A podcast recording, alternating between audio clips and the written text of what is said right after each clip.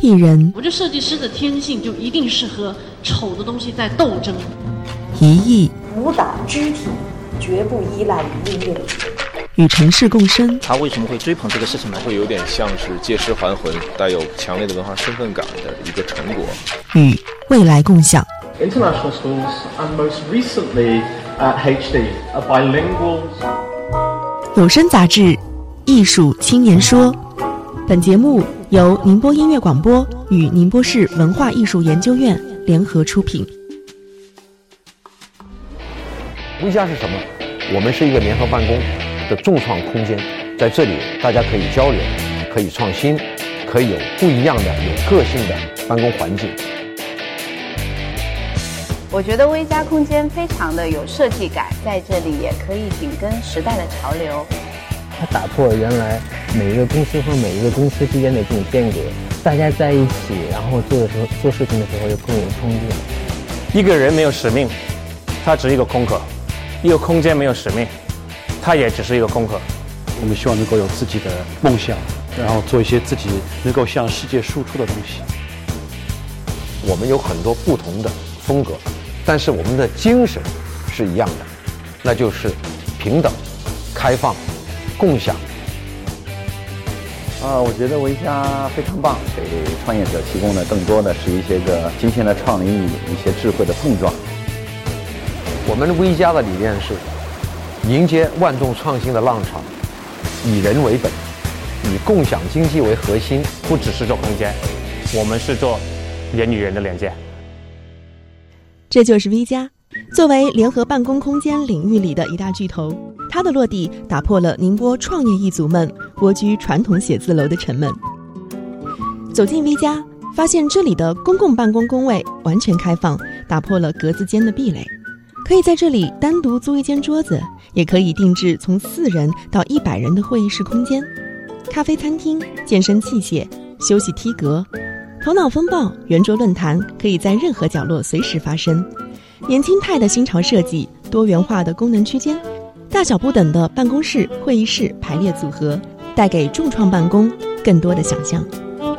从整租空间到 O2O 互联，从智慧到智能，开放、平等、自由分享的互联时代，将会给未来的办公模式带来什么呢？艺术青年说，本期专访，微加联合创始人兼 CEO。刘彦生，艺术青年说：“V 加共享。”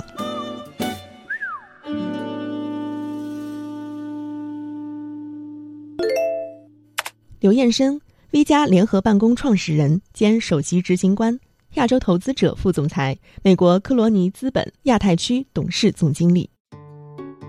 我看到你以前是做投行的，而且还 成就还不低，怎么会突然就投入到这样一个未知的新兴的领域？未知好啊，有挑战啊。没有，我觉得人呃每一个人都应该为，就是到一定的时候，他应该为自己做点事情。所以联合办公这个平台有很多新的玩意，包括你刚才讲的智能的办公环境 APP。以前做房东，什么时候用 APP？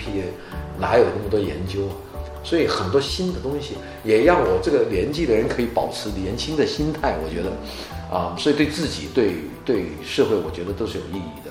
在这个时候，在这个这个环境，可以很好的利用上。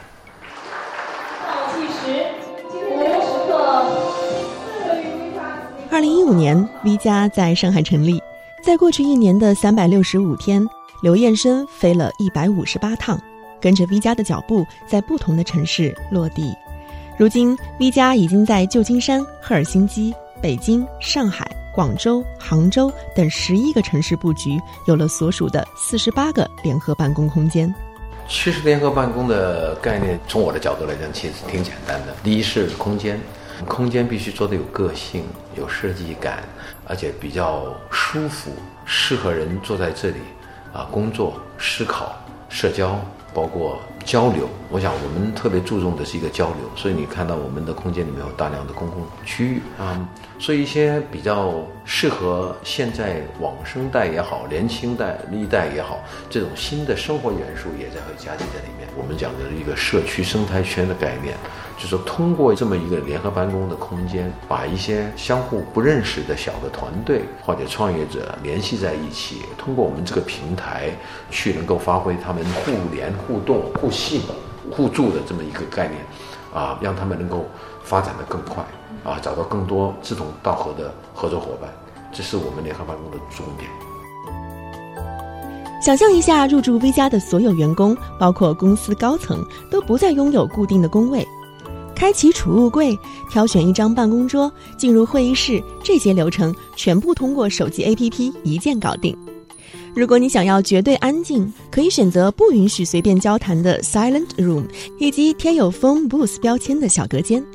如果你预定的是 Phone Core 区域的办公桌，那么就会看到电脑上有一盏别致的小灯，调成红色就表明开启了请勿打扰模式，可以善意的屏蔽想要来搭话的同事。若是你想要体会自由工作的随性，那么开放的 working area 以及分布在公司不同角落的座位区会更理想一些。不再隔着高高的隔板，人们可以自由的交谈，员工们可以共用一张桌子，面对面的工作。这就是在二零一六上海宁波周期间签约的项目 V 加联合办公空间，在今年七月 V 加正式对外开放。众创空间联合办公。不是只有一个空间、两个空间、三个可以完成的，它必须成为足够大的规模。这可能就是我们 V 家跟别人有点不一样的地方。在全国范围里面，如果你只有一个空间单打独斗，两个空间跟你原来的传统办公室没有什么区别的。所以我们在全国十六个重点城市，啊，全世界三个国家，到目前为止四十七个空间。啊啊，好像是四十八个了，所以我想，我们微家的特点是我们在规模做的比较大，希望能够形成一个啊大社区的概念。我们的产品一直在迭代，啊，这可能是我们第三代的产品了。那它相比于前两代，它有哪些方面的提升？间隔，呃，空间的这种智能的程度，啊，动线的改变，里面的家具都有改变，公共区域跟跟办公区域的这个分布等等。灯光，什么样的家具配什么样的灯光，什么颜色灯光会比较更能显示舒服。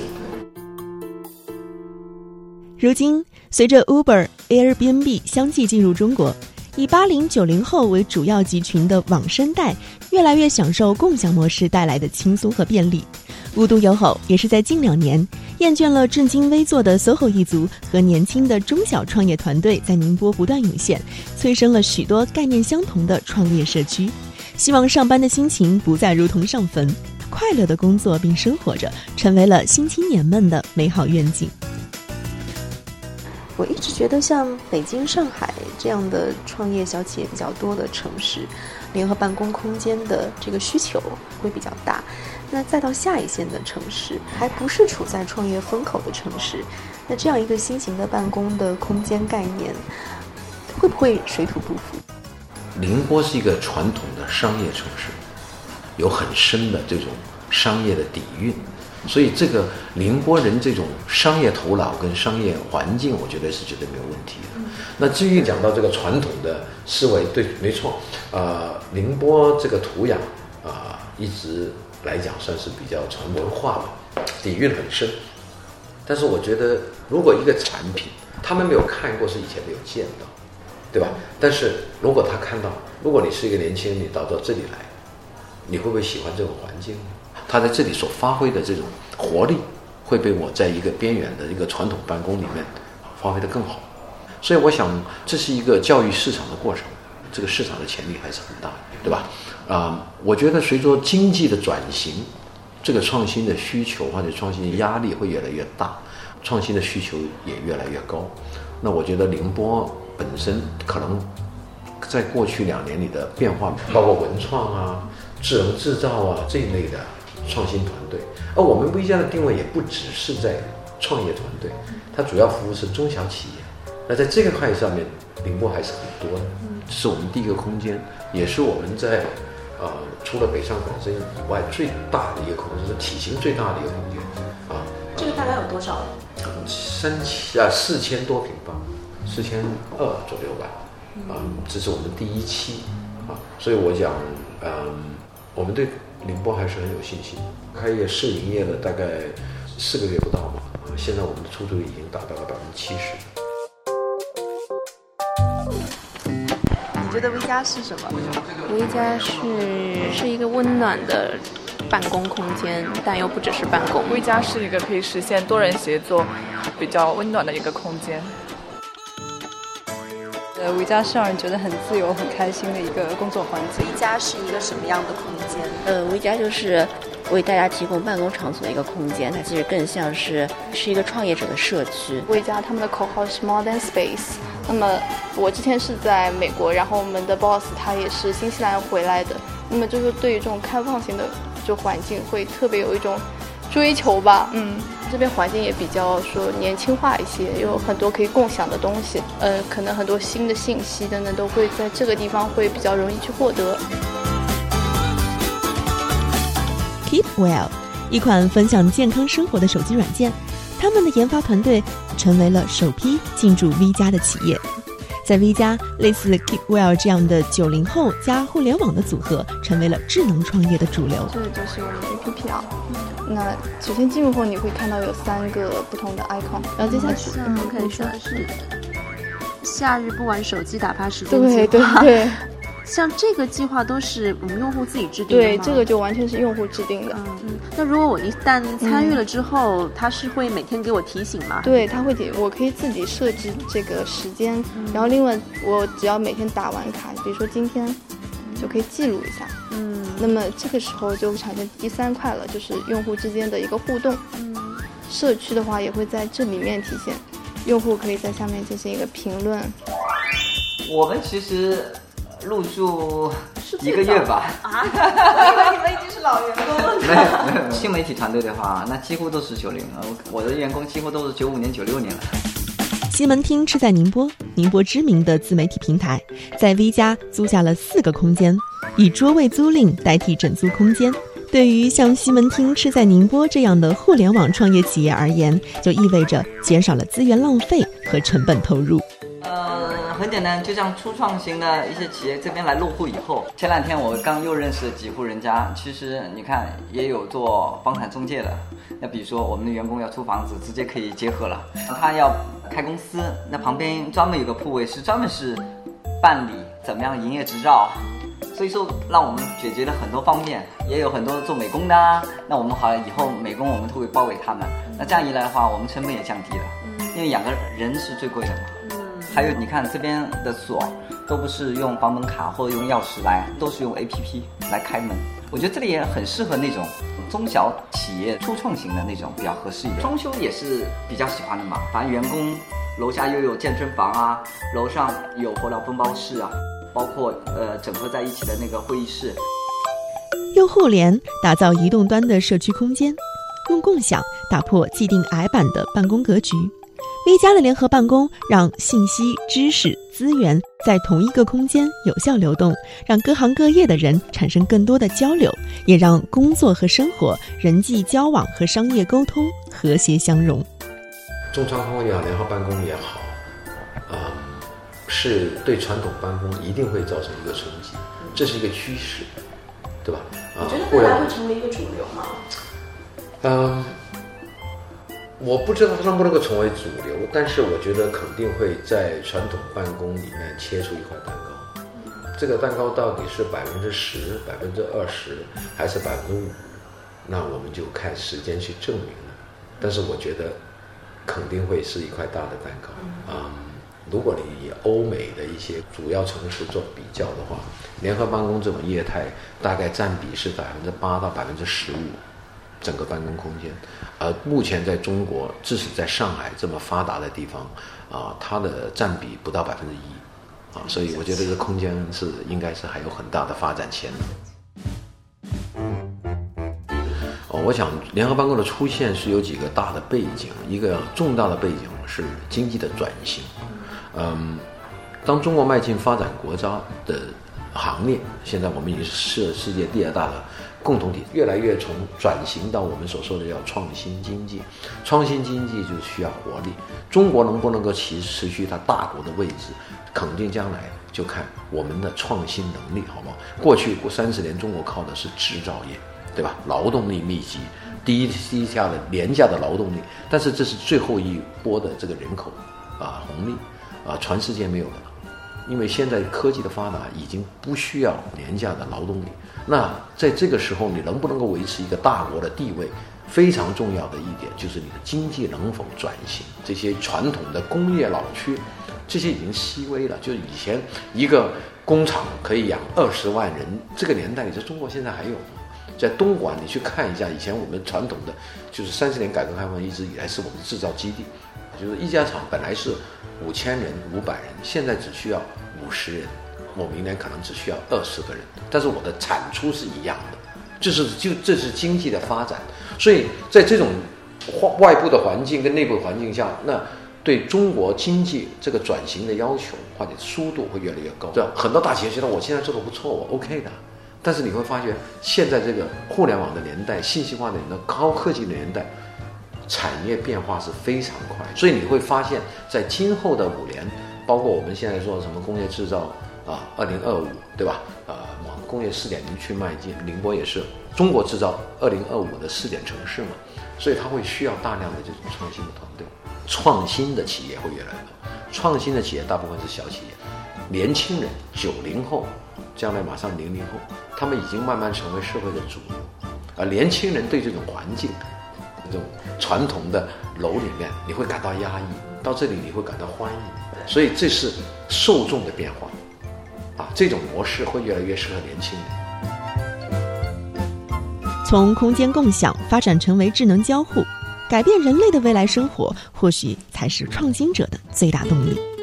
这是我向刘彦生提出的另一个问题。你讲到一个非常高深的话题，是人工智能。人工智能在办公上面的体现，其实从我们的角度来讲，我们已经开始做这一步。呃，什么时候能够大幅应用，我也不知道，因为这个技术还是比较新。到底这个人工智能能够为办公环境提供些什么新的服务，大家都在摸索。但是从我们的角度来讲，呃，智能办公一定是我们的一个方向。到目前为止，比如说我们的 A P P，我们所有东西的控制都是通过我们的 A P P 进来。你有一份 A P P，你可以打开门，你可以定会议室，你可以定不同地方的办公位置，都是通过 A P P 来。然后你开门蓝牙，对吧？啊，大数据的收集。我们都在做，在后台做，但是这个数据能做什么？怎么去分析它？我们也在研发。我的研发团队有大概三十个人在 IT 部门啊，我们每天也在说，怎么通过我们这个智能手机，我们智能软件去提高它的办公效率啊，这也是我们在做的事情。那我想将来肯定办公环境会越来越新啊，新的玩意会越来越多，比如说啊，温度的控制、空气的控制、节能的控制。都会在这种办公环境做到体现。那我们也现在也跟一些大的企业、IT 公司，针对这种联合办公环境，能够让它更有效率。科技能不能够提高我们的效率？其实我觉得很多科技的东西出来是影响我的生活品质，你的生活质量是下降的。现在变得我们在吃饭的时候，你看常常去餐厅，你会看到一对情侣，然后在一个很好的餐厅吃饭，别人拿个手机。所以我们我觉得有时候我们人是被高科技、新科技给绑架的，不是好还是坏就不知道。我作为 CEO 的话，我下面现在有四个大区，那有些战略上的方向要去决定，比如说我们对啊发展是内部发展还是收购合并呢？呃，比如说我们三月份就做了一个很大的合并，对，所以这都是我要考虑的事情。二零一七年三月，V 加与酷窝正式合并，发展成为 V Plus 酷窝集团。刘彦生说，V 加的三年计划是将来要在一二线城市布局两百个联合办公空间，这就意味着三年 V 加要面临整整四十倍的扩张增长。刘彦生依然很有自信，他说：“我是个广东人，和宁波人一样懂得冒险。”有没有担心就是资金链的问题？资金永远是一个问题。就永远是我们考虑的一个很重要的因素。嗯，我是做投资出身的，所以我对资金的敏感度特别高。我作为一个传统的投资出身的人，我对互联网一些商业模式，嗯，我只能说我比较蠢，我看不透的，对吧？我不知道他什么时候可以赚钱。大家都讲烧钱、烧钱、烧钱，只要占了地盘，你总有一天会盈利的。特别是在之前这样合并开始的时候，大家都很喜欢，服务都很好。但是当你做成垄断的时候，这个服务就越来越差，因为你除了我没别人。但是 B 加会不会这样的隐忧？因为你们的规模也有足够大的实力去垄断这个市场。我觉得我们还没有到这一步。嗯，我觉得这个市场不会是一一打独大，因为它有地域性。啊，所以我觉得最后的结果可能就三分天下，《三国演义》。现在目前已经是这个局面，就全国规模的就就就两三家，因为它不像滴滴，它的。空间还是单个运营，你的效应只是在这里的规模效应，其实并不是一个垄断性的行业。只能说我们是能够有一张火车票啊，这个火车能够到哪里还不知道。嗯，但我比较欣赏你，就是在 Old Man 这样的一个外表下面有一个 New Spirit，就是 我跟这样的人相处会觉得嗯比较比较轻松，我觉得你的员工 还有一点激情，还有一点斗志。如今身边的好友看到他都会开玩笑说：“你现在的生活质量好像降低了很多。”我问刘延生为什么要陷入这一片大浪淘沙之中，他说：“这事儿值得做，也应该做，不想在这个时代的浪潮中留下一点遗憾，这就是我的梦想。”嗯，或者是为啊做一点他认为有意义的事情，也要为我的后半生。去考虑、去规划，我想做一点什么？到这个时候，可能我们创业或者做事的目的性就跟原来不一样。原来是为了生活，而现在的话，我更多的是我想对自己的一种价值的体现或者一种满足。有没有后悔？可能偶尔会吧，因为太累了。但是大部分时间还是啊觉得很有意思。现在的世代是五年就变一下，所以我在下面半年，我一定要培养一个九零后的。在我的高管行业里面，我觉得这个是很必要重要的，而且让下面也看到他有希望，而不是说都是上面都希望老头子在在把控，我觉得这是不对的。